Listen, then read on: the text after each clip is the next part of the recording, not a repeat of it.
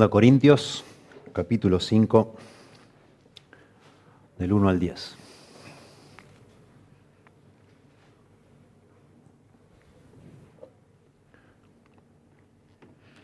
Dice así la palabra de Dios.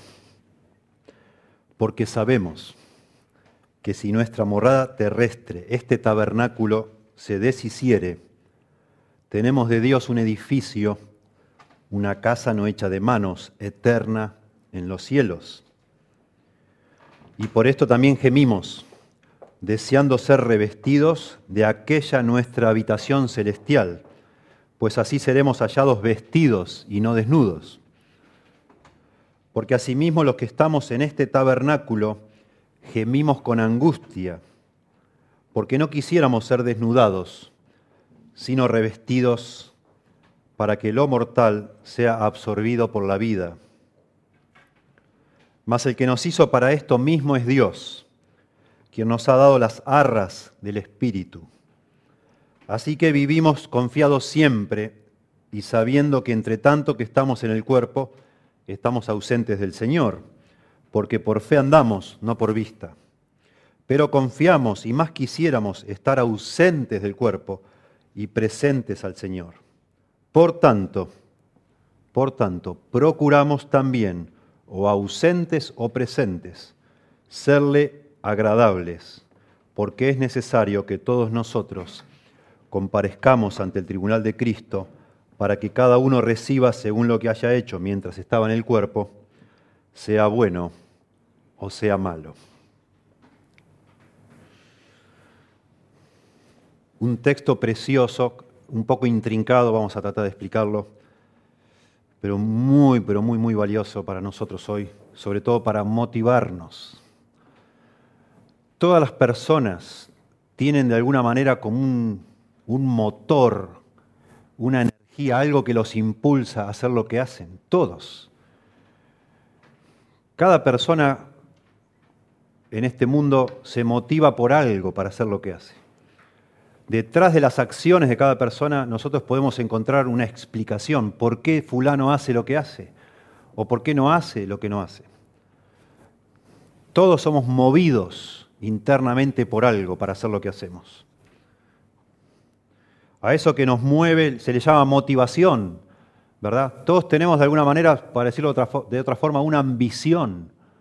Todos ambicionamos algo, todos deseamos algo y eso nos moviliza. Eso nos motiva, nos da ímpetu, nos da energía, como si fuera un poder que nos dirige a hacer lo que hacemos.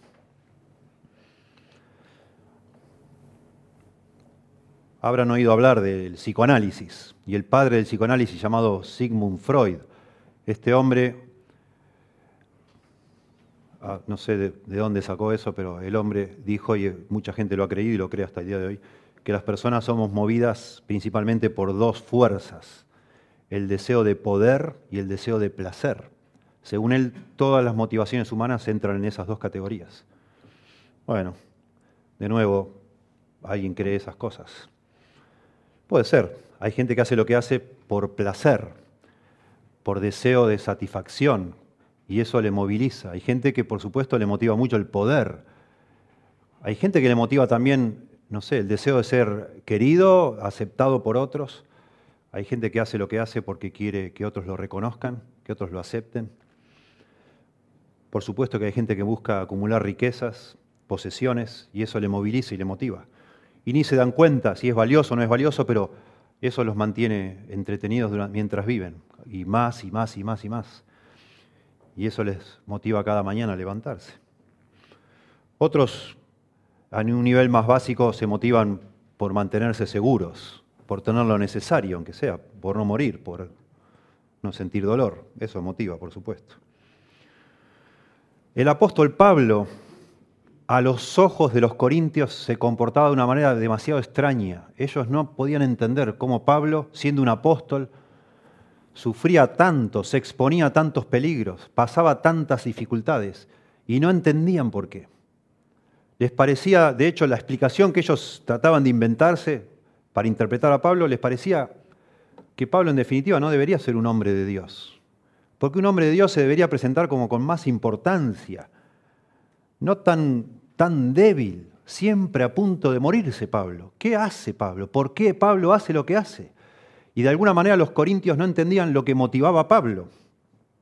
Y Pablo en toda esta sección de 2 Corintios está tratando de alguna manera, mientras explica lo que él hace y por qué lo hace, también de exhortar a los corintios, porque ellos no solo no entendían lo que Pablo hacía y por qué, sino que ellos estaban motivados por otras cosas. Los corintios eran muy parecidos a la sociedad en la que vivimos hoy nosotros. Eran personas triunfalistas, personas que miraban lo externo, se comparaban unos a otros de acuerdo a lo externo, valoraban a una persona si hablaba lindo o hablaba feo, si tenía dinero o no tenía dinero, si parecía poderoso o no parecía poderoso. Y de ahí decía, oh, este es un gran hombre, mira cómo habla. Este es un hombre importante, mira todo lo que tiene. Y Pablo dice, pero eso no tiene nada que ver.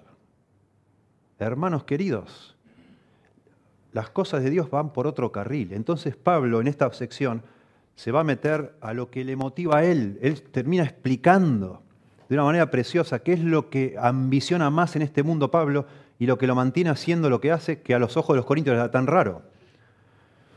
En el contexto que hemos leído, el capítulo 4, se nos habla que Pablo estaba todo el tiempo a punto de morirse. Y eso es lo que no entendían los corintios. ¿Por qué vive así este hombre? Capítulo 4, verso 10 dice, del capítulo anterior, ¿no? Llevando en el cuerpo siempre por todas partes la muerte de Jesús. Versículo 11, porque nosotros que vivimos siempre estamos entregados a muerte por causa de Jesús. ¿Por qué, Pablo, haces eso? ¿Por qué te, te comportás de esa manera? No entendemos, Pablo. No lo entendemos. Y para colmo agregar a este cuadro que había falsos apóstoles ya instalados en la ciudad de Corinto que se presentaban como grandes hombres, que no iban a sufrir absolutamente nada, al contrario. Les estaban diciendo, los verdaderos apóstoles tienen que vivir como si fueran, no sé, gobernadores, como si fueran personas importantes, no miserables como este hombre. Y Pablo entonces se ve la necesidad de explicar, por supuesto. Y Pablo va a desarrollar de una manera muy profunda lo que venía hablando en el capítulo 4, cuando empieza a hablar de que él tenía la vista puesta en las cosas eternas, en las cosas que no se ven.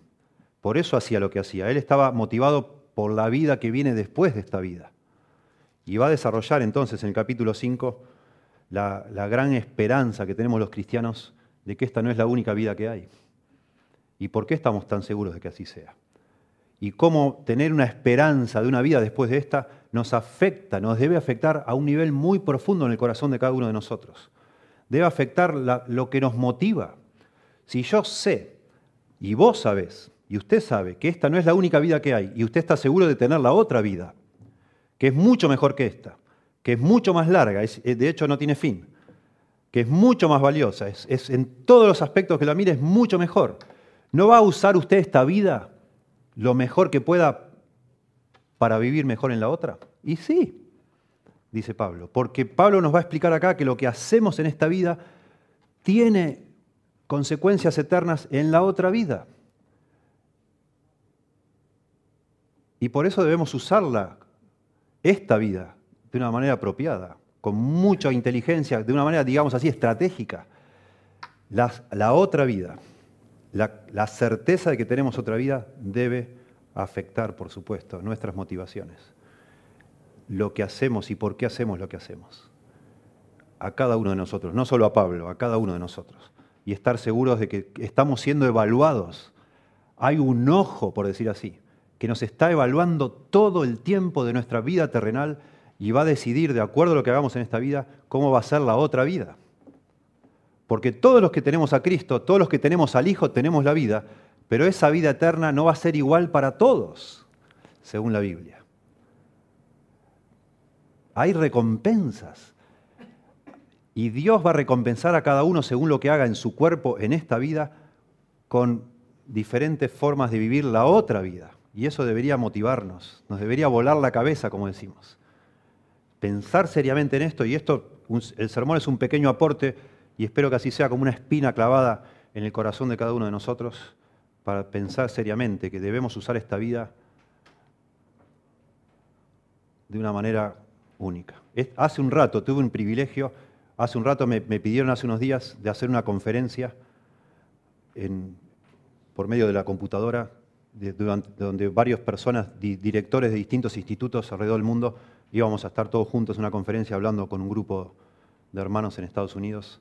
Y me sorprendió, había un hermano de España, Rubén Videira, de León, un hermano de Sicilia, Johnny Gravino, otro hermano de Malawi y otro hermano de Myanmar. Myanmar, que es en Asia. El hermano de Myanmar, a lo último nos dicen, pueden contar el testimonio de alguno de sus alumnos que realmente sea valioso. Y el de Myanmar dice, tenemos un alumno, no recuerdo el nombre, que ha decidido, en este momento está viviendo en la casa de otro hermano, porque le ha llamado un arquitecto para que agarre su casa y la convierta en una iglesia. Y se fue a vivir a la casa de un hermano, porque él le pesa, las cosas eternas le pesan. Me, me dejó impactado eso.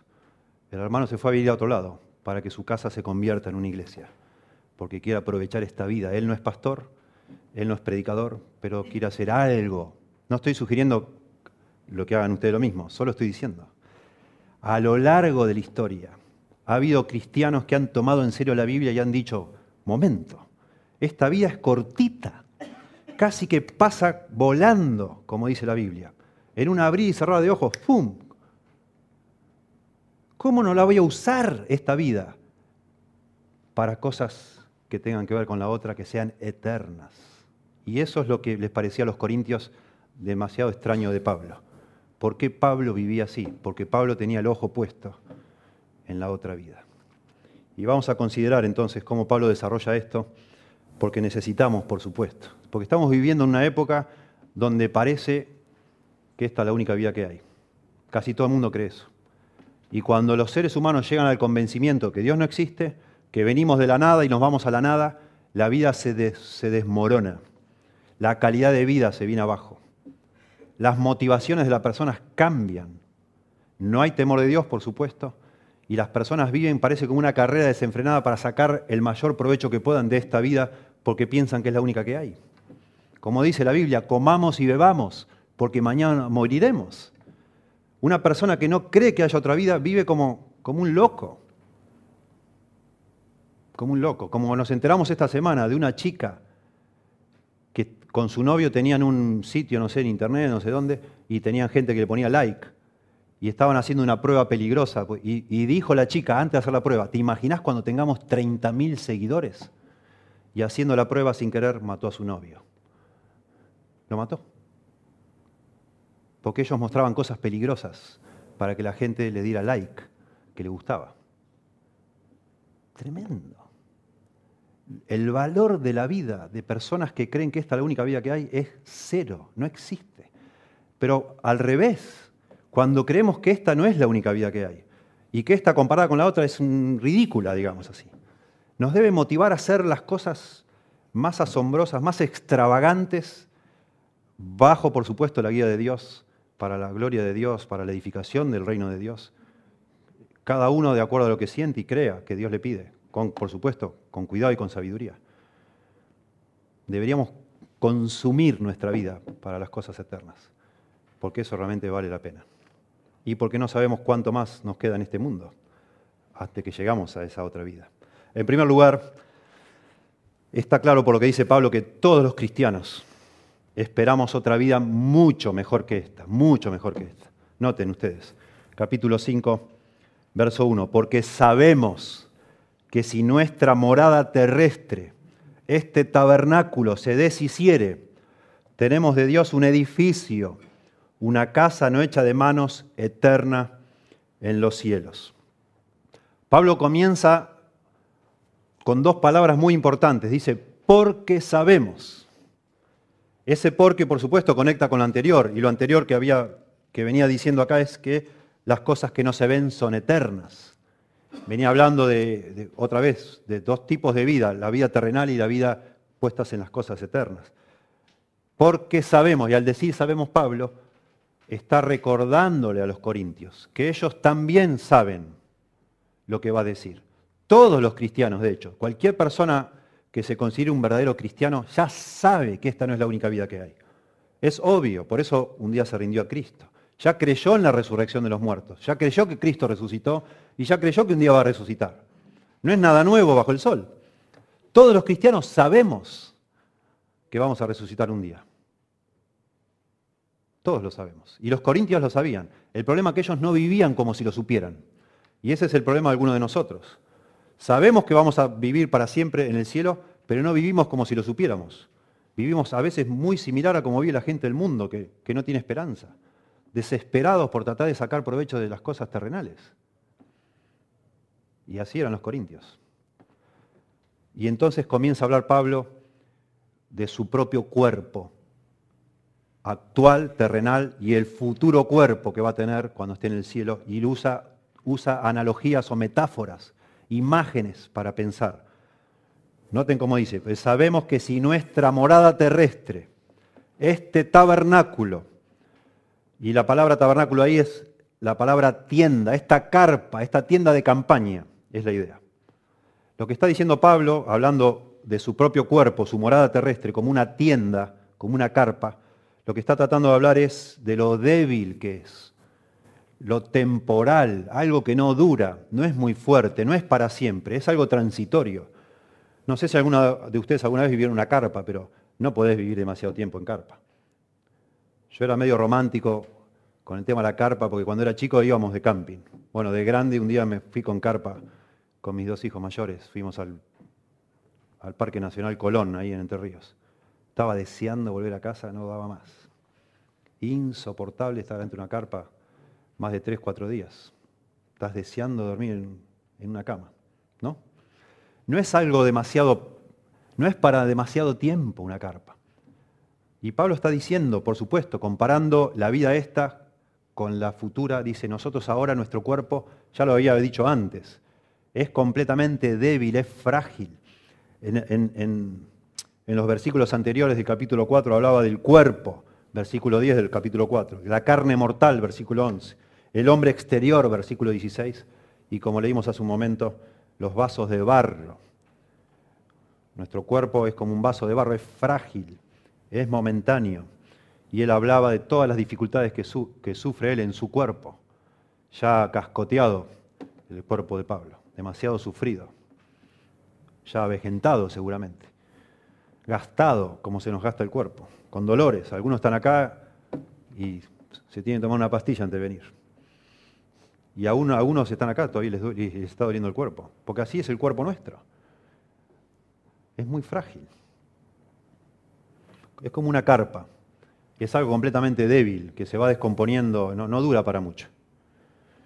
Pero dice Pablo, sabemos que si nuestra morada terrestre, este tabernáculo se deshiciere, y la palabra ahí deshiciere significa se derribare, se cayera, así como una tienda, una tienda le das un golpe y la tirás de un saque. Si se deshiciere, dice, tenemos de Dios un edificio, una casa no hecha de manos, eterna en los cielos. Tremendo. Está diciendo Pablo, si yo me muero, si la tienda se deshiciere, se, se cayera toda, es, bueno, al fin me muero. Ahí voy con mi tienda más o menos, con los parches, con las goteras, pero al fin un día se me cae, se me cae completamente. Ese es el día que me muero. En ese momento Dios me da, dice acá Pablo, tenemos, tenemos de Dios un edificio, no hecho de manos, eterno en los cielos. Y es un contraste, obviamente, entre lo débil y pasajero y momentáneo, transitorio de nuestro cuerpo, con el cuerpo que vamos a recibir después, que lo compara con un edificio, eterno, permanente, fuerte, durable.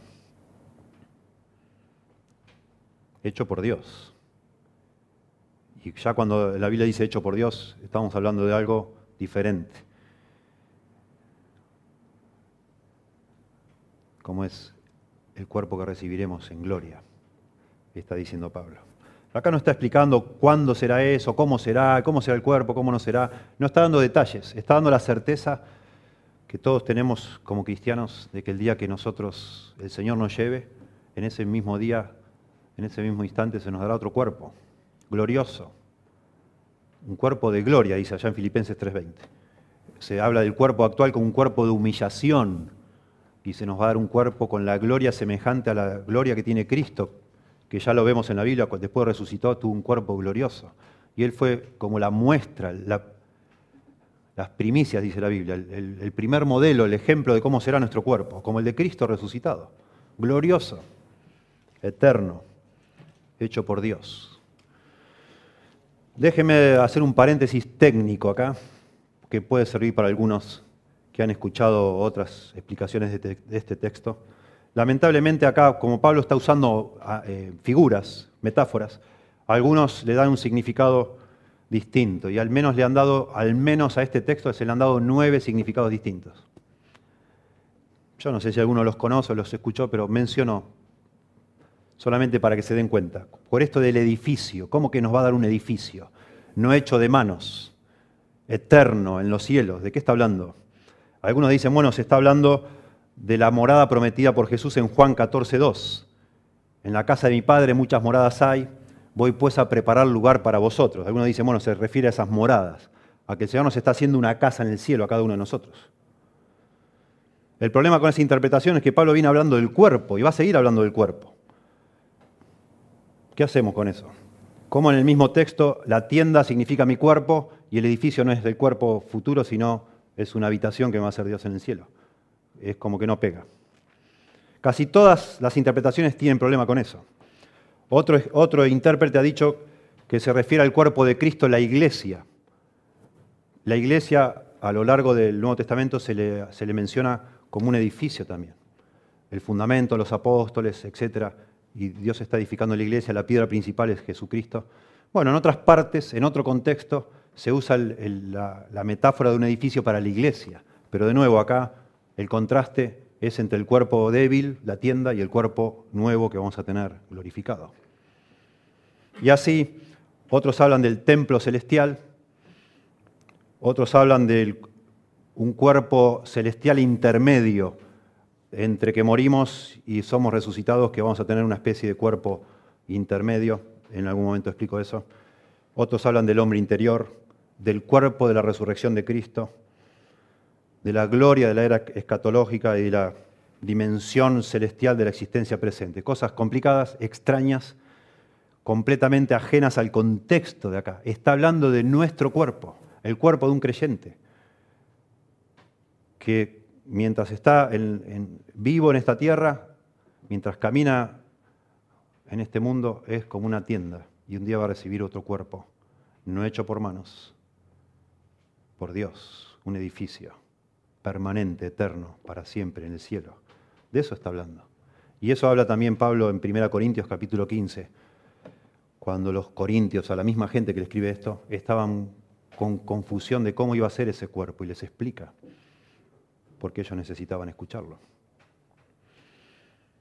Nuestro cuerpo, ahora débil y un día completamente distinto, eterno en los cielos, que no se va a gastar, que no tiene pecado, que no tiene debilidad, que no es indigno de ninguna manera, en todo sentido es glorioso. Y por esto también gemimos, dice Pablo, verso 2, deseando ser revestidos de aquella nuestra habitación celestial. ¿Ven? Pablo está hablando del deseo de que un día, por favor, ya no tenga esa tienda, sino que tenga un edificio. Y por esto, dice nuestra Biblia, se podría decir, y en esto, se podría traducir esto, es decir, en esta tienda gemimos, en esta tienda gemimos, en este cuerpo, nuestra debilidad, con, bajo nuestras presiones, bajo nuestras cargas y luchas, gemimos. La idea de gemir no es tanto un gemido triste o, de agonía, así, ¡ah! sino es un deseo intenso, esa es la idea de gemir. Oh, es, como un suspiro, un anhelo, decir, ¿cómo me gustaría ya basta de este cuerpo, basta? Esa es la idea. Y eso es lo que nos pasa a muchos de nosotros. No sé si tanto por, o, aparte, o solo por, por, tener debilidades físicas, sino por ver la inclinación al mal que tenemos. Muchos de nosotros desearíamos ya que se nos dé otro cuerpo. Como dice Pablo, ay de mí, miserable de mí, ¿quién me librará de este cuerpo de muerte? Ese es el gemido de un creyente. Ya no lo quiero más este cuerpo. A veces me molesta este cuerpo. Me hace hacer cosas que yo no quiero hacer. Mi mente me dice, eso no lo voy a hacer. Y lo hago igual. Soy débil, soy inclinado al mal y usted también. Y esa concupiscencia mora en nuestro cuerpo, dice la Biblia. ¿Verdad? Y uno desearía, bueno, ya basta. Qué duro que soy, qué torpe que soy. Ese es el gemido de un creyente. Y por eso dice, y por esto también gemimos, deseando ser revestidos de aquella nuestra habitación celestial. Pablo suspira, Pablo está agotado, lo dice en varias partes, no solo hay en Romanos que leímos. La vida de Pablo ha sido muy complicada y acá en 2 Corintios él lo desarrolla muy bien. Ya está bastante cansado Pablo de tanto sufrir, de tantos achaques, de tantas luchas, de tantas dificultades, tantas frustraciones, limitaciones, desilusiones, debilidades, pecados de esta vida. Y entonces anhela, suspira, por supuesto, por tener ese otro cuerpo, el que está esperándole a cada uno de nosotros al momento de morir.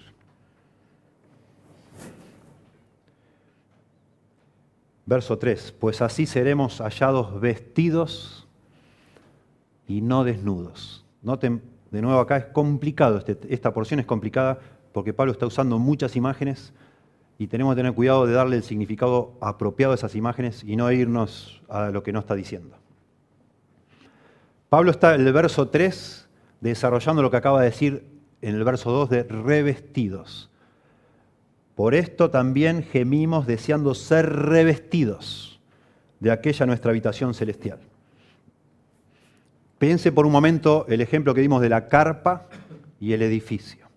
Pablo dice, si esta carpa se deshiciere, se desmoronara, se cayere, tenemos un edificio no hecho por manos, eterno en los cielos, hecho por Dios. O sea, si me muero, si me muriera yo hoy y mi, mi cuerpo se deshace, tengo otro hecho por Dios. Por eso desearíamos ser revestidos, dice Pablo. Y acá entiendo yo, introduce Pablo una variante, una posibilidad, que es que algunos creyentes no muramos. Cuando yo me muero, mi, tienda se desmorona, se deshace y recibo otra. Pero Pablo dice, deseamos ser revestidos, revestidos. Y ser revestido es como si fuera tener ese edificio sin que mi tienda se desmorone, digamos así. Eso sería ser revestido. Sin que mi cuerpo se deshaga, sin que yo vea la muerte ¿Y cómo puede suceder eso? ¿Es posible que algún cristiano o alguna cristiana llegue a la presencia del Señor sin morir? ¿Cómo podría ser eso? Bueno, la Biblia nos da una posibilidad. Y es si usted o yo estamos vivos el día que el Señor vuelva a este mundo.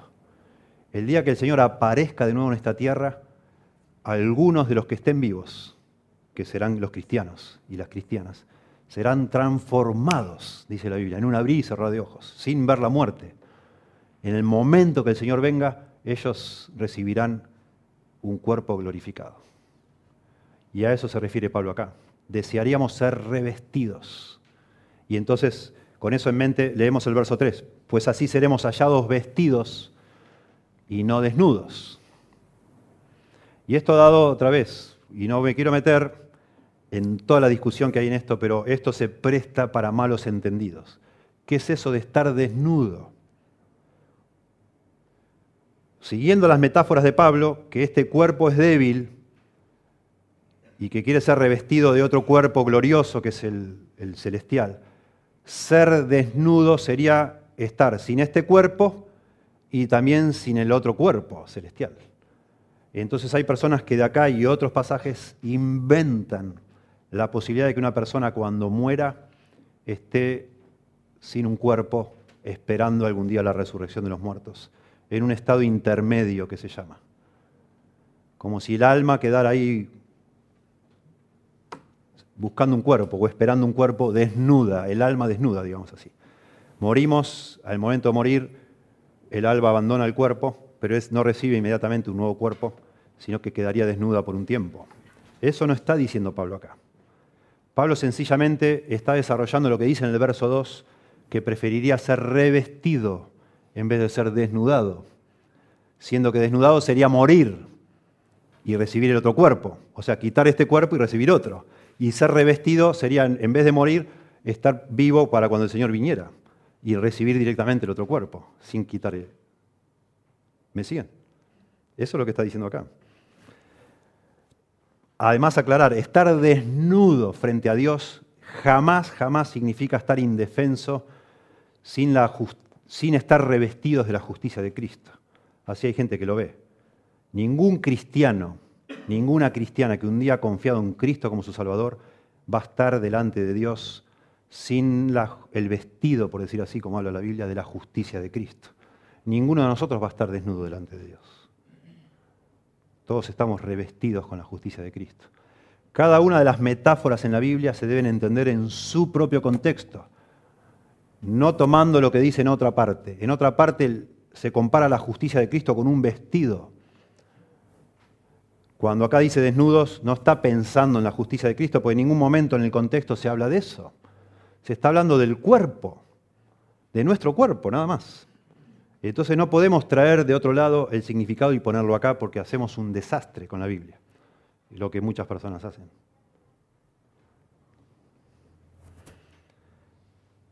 En 1 Corintios, capítulo 15, dos o tres páginas antes, 1 Corintios 15, 51. Ahí todo el capítulo 15 habla de cómo será la resurrección de entre los muertos, cosa que le preocupaba a los corintios, no entendían. 1 Corintios 15, 51, dice Pablo, he aquí os digo un misterio, no todos dormiremos, pero todos seremos transformados. Noten, no todos dormiremos se refiere a la muerte. De nuevo, otra metáfora. Desde que Cristo resucitó de los muertos, para un cristiano la muerte es como dormir, no es algo tan tremendo, es dormir. No todos dormiremos, dice Pablo, no todos moriremos, es lo que está diciendo, pero todos seremos transformados. ¿Cómo es eso? Y explica, en un momento, en un abrir y cerrar de ojos, a la final trompeta, porque se tocará la trompeta y los muertos serán resucitados incorruptibles, y nosotros seremos transformados. Ahí está Pablo explicando la posibilidad de que algunos estén vivos cuando suene la trompeta, que es cuando el Señor venga por segunda vez. En ese momento los que hayan muerto con Cristo serán resucitados y los que estén vivos serán transformados en un abrir y cerrar de ojos, ambos. Porque es necesario que esto corruptible se vista de incorrupción y esto mortal se vista de inmortalidad. Noten que usa de nuevo de vestirse y estar desnudo. Mismo, la misma analogía. Y cuando esto corruptible se haya vestido de incorrupción, acá está usando el ejemplo de ser revestido y esto mortal se haya vestido de inmortalidad, entonces se cumplirá la palabra que está escrita, sorbida es la muerte en victoria. Y usa el mismo, el mismo concepto de sorbida la muerte aquí donde estamos considerando en 2 Corintios. Eso es lo que está hablando Pablo acá. Eso es lo que está hablando Pablo. Y es importante quizás para entender por qué Pablo subraya esto de no, ser, no estar desnudo, volviendo a 2 Corintios. Que es muy posible que la razón que lo haga es para atacar filosofías que estaban de moda en esa época entre los romanos y los griegos. Para los romanos y los griegos el cuerpo era algo malo y el espíritu algo bueno. Y ellos deseaban sacarse por fin de encima el cuerpo algún día. Pero ni loco ellos pensaban que era una buena noticia recibir otro cuerpo. No, ya con uno tenemos suficiente. Yo no quiero otro cuerpo, diría un griego o un romano. Me quiero librar de este y quedar por siempre libre. Eso le llama a Pablo estar desnudo. Sería estar desnudo. Pablo no, no quiere eso. Pablo quiere otro cuerpo, un cuerpo glorificado, el cuerpo que está, ha hecho Dios, que es eterno en los cielos. Un estudioso escribe, escuchen, los pensadores romanos y griegos despreciaban el cuerpo. Decían que el cuerpo era una tumba. Plotino, un escritor romano, llegó a decir que estaba avergonzado de tener cuerpo. Epícteto dijo de sí mismo que era como una pobre alma cargando un cadáver en su cuerpo. Séneca, un escritor romano, filósofo romano, escribió, soy un ser superior y nací para cosas más altas que ser esclavo de mi cuerpo y al que no considero más que un grillete a mi libertad, el cuerpo. en tal, sigue, sigue hablando Séneca, en tal habitación tan detestable vive el alma libre. Ellos deseaban ser librados del cuerpo. Y Pablo está diciendo, yo estoy deseando recibir un nuevo cuerpo, que mi cuerpo mortal, débil, pecaminoso, sea revestido con otro cuerpo y no estar sin cuerpo, que sería estar desnudo. Quizás por eso enfatiza Pablo eso, pero nada más que por eso. No hay que inventar o no hay que imaginar que hay un periodo en el cual nosotros seremos almas penando por un cuerpo en algún lado. Y eso es una barbaridad. Porque asimismo, verso 4, sigue Pablo, los que estamos en este tabernáculo, de nuevo, la tienda, nuestro cuerpo, gemimos con angustia.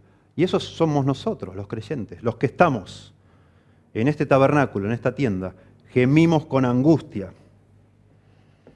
La idea de angustia, la palabra angustia es como con una carga, con un peso. Estamos cansados, estamos llevando una carga pesada. Eso habla Romanos 8 también. Todos nosotros gemimos deseando ser librados de una vez por todas de nuestra naturaleza pecaminosa.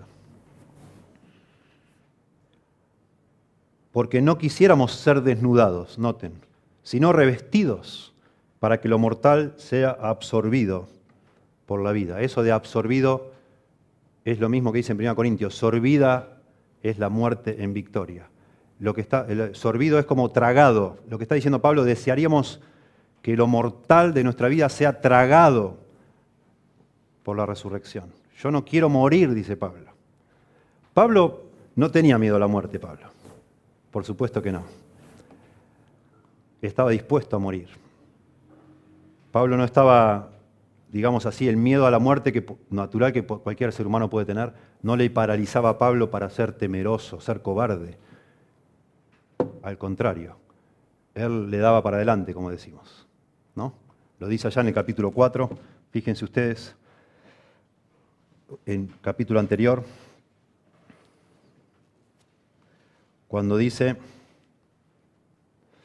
creí, por tanto hablé, verso 13, 4.13, pero teniendo el mismo espíritu de fe, conforme a lo que está escrito, creí, por lo cual hablé, nosotros también creemos, por lo cual también hablamos. Y en el contexto lo que está diciendo es que no me importa morir, yo voy a hablar igual. Verso siguiente, sabiendo que el que resucitó al Señor Jesús, a nosotros también nos resucitará con Jesús y nos presentará juntamente con vosotros. Yo hablo de Cristo, yo predico el Evangelio aunque me amenacen de muerte, dice Pablo. Pero aún así, la muerte, aún para el apóstol Pablo, significa o significaba algo desconocido, algo que un poquito de cosa te da. A todos nosotros un poquito de cosa nos da morir. ¿O no? Claro que sí. Aunque sepamos que la vida que nos espera es mejor que esta, ¿cómo será eso de morir? ¿Y cómo lo voy a pasar eso? ¿Y cómo me voy a sentir? ¿Y cómo va a ser de repente no estar más acá? ¿Cómo no te va a dar miedo? Es casi como si el doctor te descubriera que tenés algo realmente que te está dañando, vos no das más de dolor y te dice, te tengo que operar. Después que te opere, mira, yo ya operé a, 200 personas, vas a andar pero como un violín, vas a andar fenómeno. Gracias, doctor. ¿No vas a tener un poquito de miedo en la, en la mesa de operación? Claro que sí, aunque sabés que lo que te espera es mejor. Aún así te da una cosita, un miedito. ¿O no? Sí. Y la muerte si la pudiéramos evitar, la evitaríamos. Y eso es lo que está diciendo Pablo. Me encantaría que la, muerte, lo mortal, sea absorbido por la vida. Me encantaría que venga el Señor, que llegara acá en este momento y nos transformara a todos y evitáramos morir. Sería mucho más lindo. Por supuesto, estaría mejor. Pero bueno, que el Señor decida, ¿no? De eso está hablando Pablo, porque existen dos opciones. Morir y estar con el Señor o que el Señor venga y estar con el Señor. Prefiero que el Señor venga. Eso está diciendo Pablo, claramente. Lo vuelvo a leer para que lo entendamos bien, porque asimismo, verso 4, los que estamos en este tabernáculo gemimos con angustia. Por favor, Señor, ven, sálvanos, redime nuestro cuerpo, porque no quisiéramos ser desnudados, morir, sino revestidos para que lo mortal sea tragado o absorbido por la vida, la resurrección. Mas el que nos hizo para esto mismo es Dios, quien nos ha dado las arras del Espíritu. Cuando dice el que nos hizo para esto mismo, la palabra hizo se puede transformar el que nos preparó, el que nos equipó para esto mismo. Dios nos preparó. ¿Para qué? Para la otra vida. El Señor ya ha hecho lo que debía hacer en nosotros, ya ha limpiado nuestros pecados, ya ha venido el Espíritu Santo a morar en nuestro corazón para dejarnos listos para la otra vida. Estamos preparados. Estamos preparados. O sea, para esto mismo, por lo que viene hablando, es para ser revestidos de esa nueva vida. Para ser transformados, lo temporal por lo eterno, lo débil por lo permanente. Estamos listos para eso, estamos equipados para eso, gracias a Dios. ¿Y cómo sabemos que eso va a suceder? Que no es una esperanza ciega o una ilusión tonta. El Señor nos ha dado las arras del Espíritu, dice. El Espíritu Santo, las arras, es como cuando vos das una garantía de que algo lo vas a hacer. Vas a comprar ahí en la casa electrodomésticos o alguna persona y decís, pero ¿y cómo sé yo que vos vas a, realmente lo vas a llevar? Vos le decís, guárdemelo ahí. Bueno, pero no te lo puedo guardar, me queda uno. Y si viene otro cliente, bueno, toma, te doy tanto. Toma, agarrá mi reloj.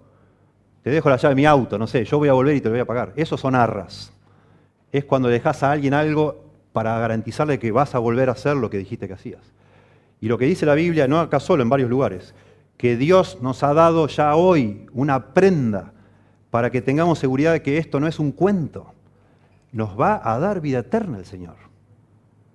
Nos va a dar un nuevo cuerpo. ¿Y cómo lo sé yo? Porque me ha dado el Espíritu Santo que ya está en mi corazón y está haciendo algo, me está transformando para que yo esté en esa otra vida. Ya empezó algo en mi vida y en la tuya también si sos un hijo de Dios o una hija.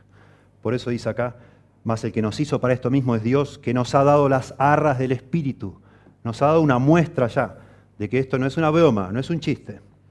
Así que, verso 6, conclusión, vivimos confiados siempre y sabiendo que entre tanto que estamos en el cuerpo, estamos ausentes del Señor, por fe andamos, no por vista, pero confiamos y más quisiéramos estar ausentes del cuerpo y presentes al Señor. Pablo dice en un cristiano, noten que habla en plural, estamos confiados siempre, tenemos el Espíritu Santo, estamos seguros de que vamos a resucitar al morir. Seguros sabiendo que entre tanto que estamos en el cuerpo, estamos con el Señor, pero no lo vemos al Señor. Acá de nuevo Pablo aclara porque se presta para confusión, dice, sabiendo que entre tanto que estamos en el cuerpo, estamos ausentes del Señor. El Señor no está ausente de nuestra vida. Yo estoy con vosotros todos los días hasta el fin del mundo, dijo Jesús, allá en Mateo 28, 20. ¿Cómo ausente del Señor? Ausente en el sentido que no lo vemos cara a cara que no, no estamos caminando con Él y conversamos con Él como, con un amigo, no todavía. Por eso dice, por fe andamos, no por vista. No lo podemos ver ahora el Señor. En ese sentido está ausente, pero sí está en nuestra vida. Ha venido a morar a nuestro corazón. Tenemos una relación con Él, tenemos comunión con Él, dice la Biblia. Pero no lo vemos. Por eso dice, sabiendo, estamos confiados, siempre confiados, sabiendo que entre tanto estamos en, este, en esta tierra, en este cuerpo, estamos con el Señor, pero de una manera imperfecta en un sentido. Todavía no lo vemos. Pero cuando estemos, por fin, ausentes de este cuerpo, estaremos presentes con el Señor, eso es lo que dice acá. Verso 8, pero confiamos y más quisiéramos estar ausentes del cuerpo y presentes del Señor. ¿Está diciendo Pablo que le gustaría morirse? No. Acá dice, quisiéramos estar ausentes del cuerpo, morirnos y estar con el Señor. Miren, en el capítulo 1 está diciendo que el Señor lo salvó por un pelo de morirse. Y lo celebra y da gracias a Dios que le salvó la vida. Pablo no está queriendo morirse. Y ninguno de nosotros cristianos deberíamos desear morirnos, no creo. Nosotros debemos confiar en el Señor que mientras estemos vivos aprovechemos esta vida para las cosas de Dios. Pero si me dan a elegir, diría Pablo allá en Filipenses, y yo no sé bien qué escoger. Si me quedo en el cuerpo, está bueno porque puedo servir a Dios, pero si me muero, está bueno también, porque voy a por fin estar con el Señor, libre de pecado, con un cuerpo maravilloso, sin tantas dificultades. A eso se refiere Pablo, por supuesto. Entonces lo que estábamos diciendo al principio, todos los cristianos, todos los cristianos, debemos tener la certeza de que nos espera una vida mejor. Y eso debe afectar nuestras motivaciones, lo que hacemos. Eso afectaba a Pablo en la manera que se conducía. Le, le daba valor, le daba un coraje sobrehumano, digamos así. Él quería vivir para Dios y no le importaba, no contaba su vida como algo precioso, dice, dice allá en Hechos. El, morir es, el, vivir es Cristo y el morir es ganancia, dice allá en Filipenses. ¿Sí? Deseando estar con Cristo y vivir para Cristo, todo lo que se pudiera hacerlo para Cristo. Buscando, como dice allá Jesús, primeramente el reino de Dios y su justicia. Enfocado en todas las cosas de Cristo, dejando su vida en manos de Cristo, sabiendo que el Señor sabía sabría qué hacer y él viviendo para Cristo. Para mí el vivir es Cristo. Ya no vivo yo, dice allá en Gálatas 2.20, más Cristo vive en mí. Y lo que vivo en la carne lo vivo en la fe del Hijo de Dios. Él vive para Cristo, le absorbía completamente la idea de poder vivir para Dios en esta vida. Y se moría estar con Cristo para siempre. Eso es lo que debe ser para un cristiano creer lo que decimos que creemos. ¿Cómo no, ¿Cómo no nos va a afectar la forma en que vivimos? Por supuesto que sí por supuesto. Yo no sé si ustedes, yo a veces juego con la idea, ¿qué pasaría si de pronto entrara de golpe, acá de golpe, patean la puerta y se meten acá, no sé, cuatro personas con ametralladoras y nos hacen formar en fila y nos ponen la ametralladora en la sien y dicen, bueno, si no negas a Cristo, hasta acá llegaste. ¿Qué haríamos? Acá no ha pasado nunca, pero en otros países del mundo sí ha pasado. Yo juego con esa idea. Yo para mí me hago el canchero y digo, yo ni loco negaría a Cristo, que me maten nomás.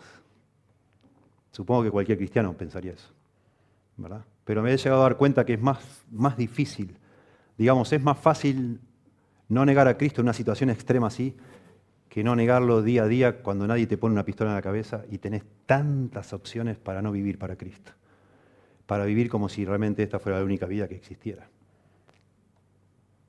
A mí me cuesta más estar tan despierto, tan sobrio, ver tan claro y decir, bueno, esto, este día lo tengo que vivir para Dios y no para mí, porque este, esta vida es, pasa volando.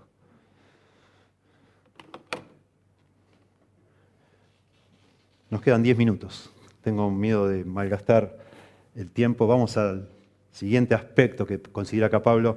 En primer lugar, decimos, Pablo claramente dice, los cristianos esperamos otra vida mucho mejor que esta. En segundo lugar, lo que Pablo va a decir a partir de ahora es que lo, lo, que los cristianos hagamos en esta vida tiene consecuencias eternas. Hay alguien, como yo dije, que nos está mirando y está evaluando todo lo que hacemos. Por eso Pablo, noten cómo continúa el argumento. Verso 9, por tanto, por tanto se refiere a todo lo que acabo de decir, por todo lo que les acabo de decir, por tanto, procuramos también o ausentes o presentes, serle agradables. Y este texto, si nunca lo había prestado atención, márquelo, escríbalo en algún lado. Este texto deberíamos memorizarlo nosotros. A mí me fascina este versículo, 2 Corintios 5.9. Este es el motor que Pablo tenía en su corazón para hacer lo que hacía. Este es lo que lo movía a él, lo que, lo impulsaba a vivir de una manera como vivía. Él quería, lo único que quería era agradar a Cristo. Sea que esté vivo o que esté muerto, está diciendo Pablo, lo que sea, no me importa. presentes o ausentes, yo no voy a tratar de salvarme la vida a cualquier precio, no me interesa. Yo quiero agradar a Dios, no me importa otra cosa. Eso es, eso es la motivación de Pablo, esa es la ambición de este hombre de Dios, la gran ambición de Pablo. ¿Cuál es tu ambición? ¿Hacer una gran iglesia? No sé, yo quiero agradar a Dios. Eso dice Pablo. ¿Cuál es tu ambición? ¿Llenar el mundo con el Evangelio? No sé si lo voy a poder hacer. A lo mejor hoy mismo me quedo paralítico y no puedo salir de mi casa. Yo quiero agradar a Cristo, que Él decida en qué forma, de qué manera, haciendo qué. Yo no sé. No lo sé, ni vos sabés, ni yo sé. Pero qué hermosa forma de definir lo que debe ser la ambición más alta que un ser humano puede tener, que es agradar a su Señor, agradar a Cristo. La frase, por tanto, es, de todo esto que vengo hablando, sigue lo siguiente. Eso es lo que, la idea. Dado que es seguro que hay otra vida y que debemos dar cuenta de lo que hicimos en esta vida, entonces yo lo que más quiero en esta vida es complacer al Señor. Procuramos, la palabra procuramos o el verbo procuramos habla de una ambición honorable. Hay ambiciones egoístas, perversas, malvadas. Hay ambiciones bajas. Por lo general la palabra ambición, vos decís, vos sos un ambicioso. Por lo general cuando hablas de ambicioso es negativo, ¿verdad? No usamos, rara vez usamos el concepto, este hombre es muy ambicioso de una manera positiva. Bueno, Pablo lo está usando acá de una manera positiva. Él tiene una ambición honorable, lícita, gloriosa, eterna. No egoísta, al contrario, es agradar a Cristo, esa es su ambición. Tremendo. Procuramos significa tener un anhelo entrañable, profundo, entrañable, una meta noble.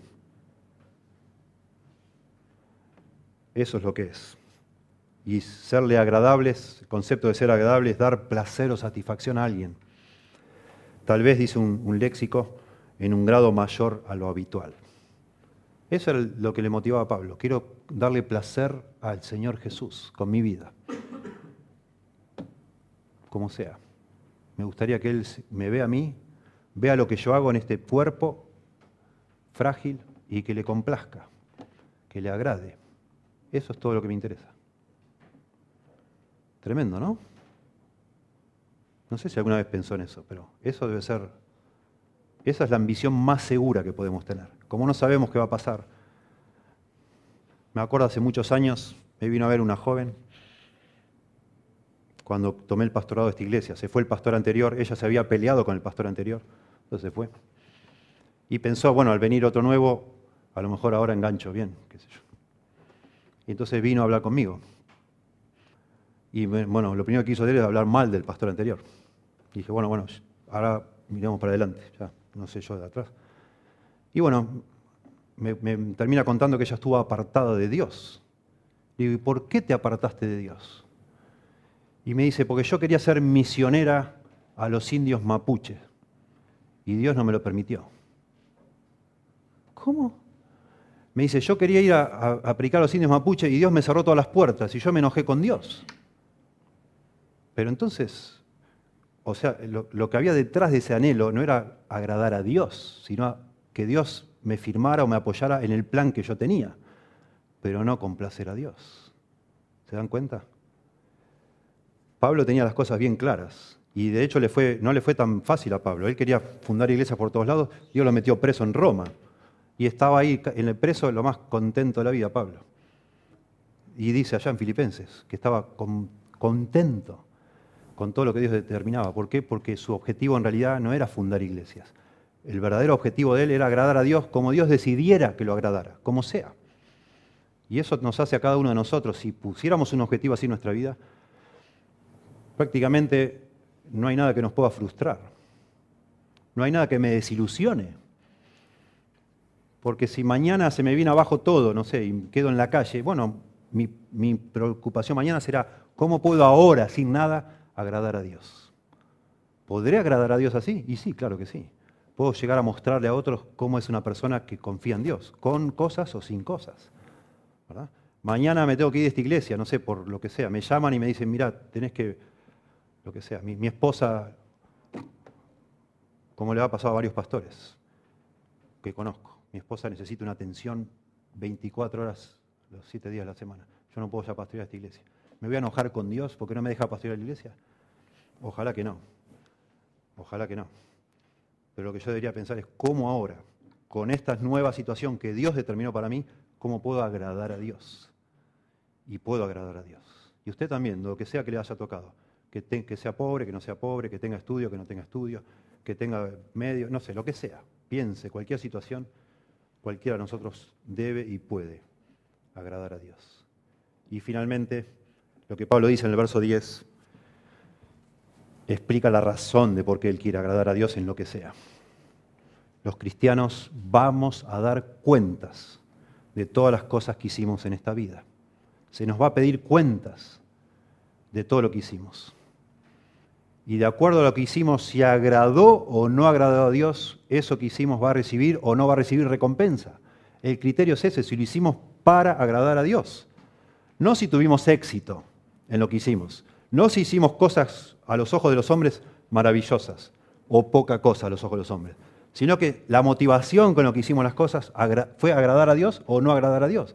Eso es lo que se va a evaluar. La motivación oculta de nuestro corazón. Y eso cambia completamente nuestro enfoque de la vida, porque solo Dios conoce la motivación del corazón. Y de nuevo, tener éxito o fracaso no es la medida. Y de pronto, cuanto más fracaso tengo, más oportunidad tengo de glorificar a Dios, porque muestro que Dios es digno de mi servicio, de mi adoración, de mi tiempo, de mi dinero, aunque me vaya todo mal. Eso es lo que muestra Job, el libro de Job.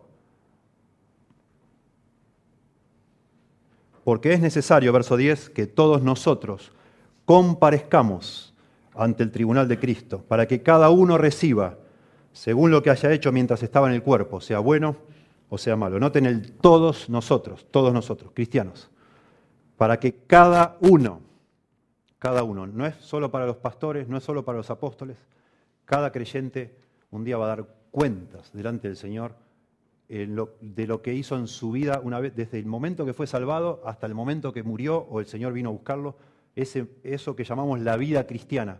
¿Qué hiciste con tu vida cristiana? Ese es el punto acá. No está hablando de los pecados. Cuando la Biblia habla del juicio por los pecados, le llama el gran trono blanco, el día final. Los que tenemos a Cristo, los que tenemos al Hijo, no vamos a pasar por el juicio final. Los que se hallen, se abrieron los libros, dice allá en Apocalipsis, y el que no se halló escrito en el libro, esa persona ahí será juzgada y, por supuesto, lanzada al lago de fuego que arde con azufre, al infierno mismo. Nuestros pecados ya fueron juzgados en la cruz. Yo ya, ya fui juzgado por mis pecados yo. Cristo murió por ellos. El castigo de mi pecado lo recibió Cristo en la cruz. Yo ya no voy a dar cuenta de mi pecado, gracias a Dios, porque tengo un Salvador. Pero sí voy a dar cuenta de mis obras desde el momento que el Señor me salvó hasta el día que me muera, y vos también. No para determinar si voy o no voy al cielo, sino para determinar si voy o no voy a recibir recompensas. Eso es lo que vamos a lo que se va a determinar.